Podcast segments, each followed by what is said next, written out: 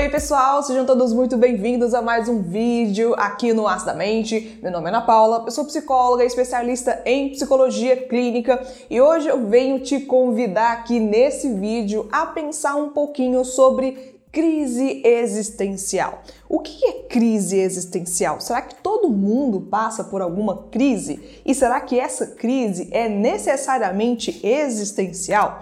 Se você me acompanha tanto aqui no canal ou então lá no meu Instagram, que se você não me segue ainda, link logo aqui embaixo, também vai aparecer um sinalzinho aqui em cima que você pode me encontrar nessa rede social, porque lá também eu discuto sobre essas coisas em vídeos diferentes.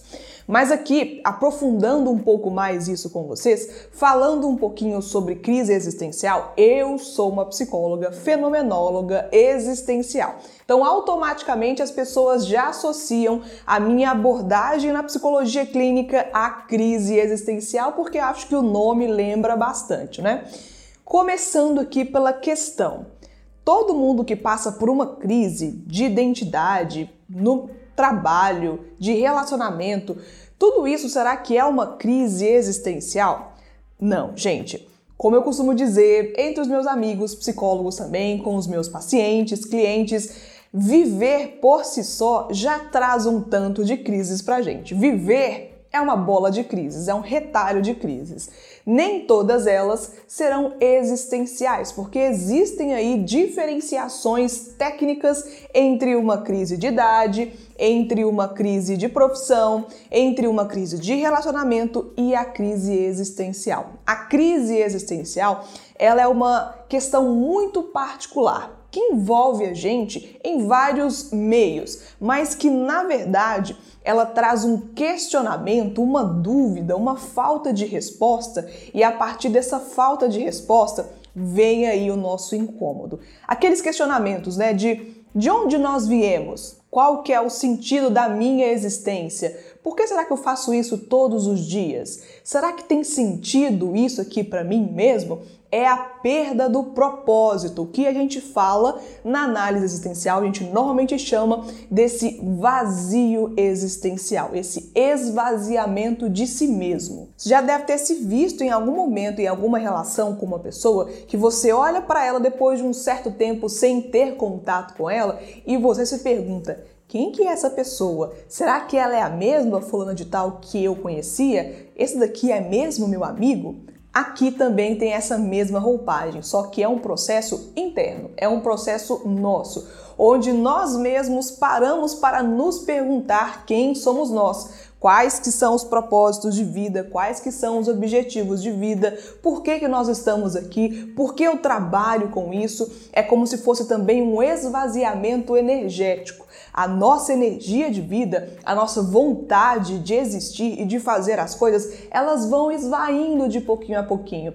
E uma das principais características, gente, isso é muito importante. Uma das principais características que podem causar um esvaziamento existencial ou uma crise existencial é uma vivência não genuína, uma vivência falsa, uma vivência para agradar outras pessoas, para fazer coisas que os nossos pais sonharam para gente e não aquilo que faz sentido para nós. É o embotamento dos nossos sonhos, colocar para dentro e fingir que eles não existem as nossas próprias vontades, não colocar para fora, não externalizar sentimentos, não ser capaz ou não se autorizar a sentir coisas que você já sente, mas que não aceita e não se deixa, não se permite permite sentir, viver, sonhar, fazer as coisas. Uma vivência não genuína é uma vivência muito fragmentada, sem um conceito do que é você. Você acaba fazendo coisas que estão ali no seu ambiente, que as pessoas falam que é legal fazer, que o ambiente te proporciona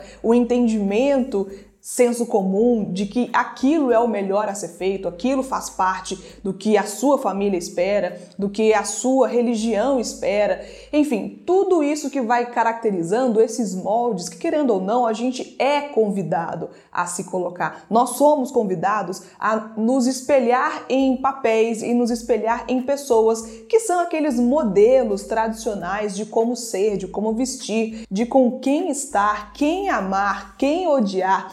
Esse tanto de coisa. Vivências não genuínas causam sofrimento. E mesmo que você aí desse lado não repare isso, não preste atenção, isso não significa que em algum momento isso não possa retornar para você. Mas, querido, querida, voltando para você, aí que tem um ponto principal também que eu gostaria de comentar contigo aqui hoje, que é a importância dessas crises, a importância do sentimento de angústia, do desprazer. É muito relevante para algumas pessoas que esperam chegar nesse desconforto ou que não têm o que fazer para evitar chegar esse momento.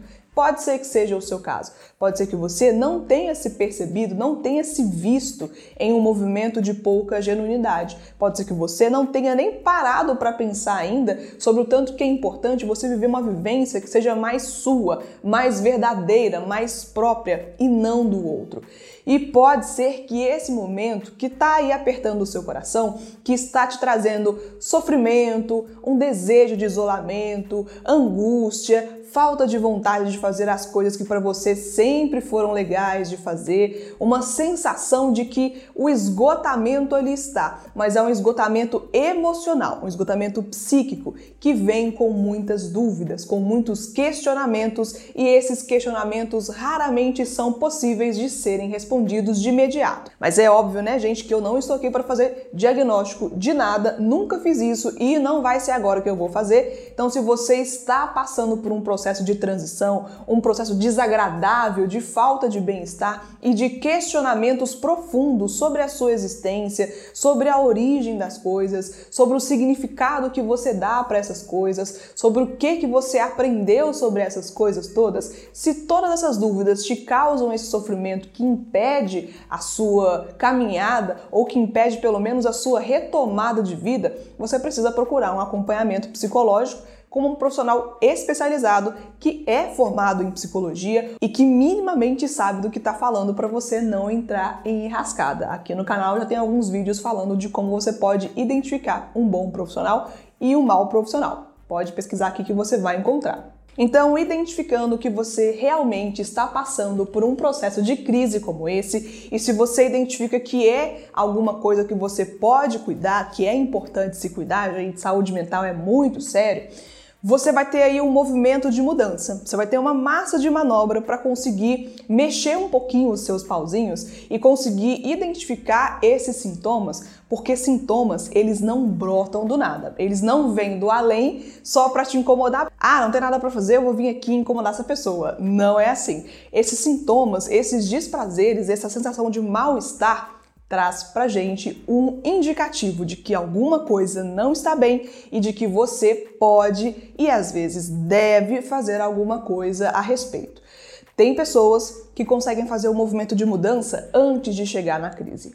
Outras pessoas não conseguem, ou por falta de opção ou por falta de desejo e de ação. Independente de qual seja o caso, não procure se culpar também, não venha aqui colocar mais peso em cima de uma situação que já é problemática, já é complicada extremamente dolorosa. Procure aí se haver com a sua dor, procure também respostas para as suas questões, porque pode ser que a partir dessa crise, a partir desse movimento de mudança, você consiga enxergar outras coisas e conseguir colorir a sua vida com outras cores que não aquelas de antigamente e que sejam mais próprias de você. Todo mundo vai passar por uma crise dessa uma vez na vida? Não, nem todo mundo vai passar por uma crise dessa, porque para estar em uma crise dessa são necessárias algumas situações de vida que provocam para você esse desconforto. Nem todo mundo passa por elas, portanto, nem todo mundo vai viver uma crise. Toda crise é uma crise existencial? Também não. Crise existencial é uma coisa e outras crises são outras crises. Por isso que é importante você reconhecer onde você está, saber o que está acontecendo e procurar ajuda especializada, seja com um psicólogo da análise existencial, seja com um behaviorista, seja com da psicanálise, guia autista, humanista, seja lá o que for. O importante é ter esse vínculo terapêutico bem estabelecido com um profissional que estudou para fazer o que está fazendo, que sabe o que está fazendo e que é ético com as suas ações, principalmente.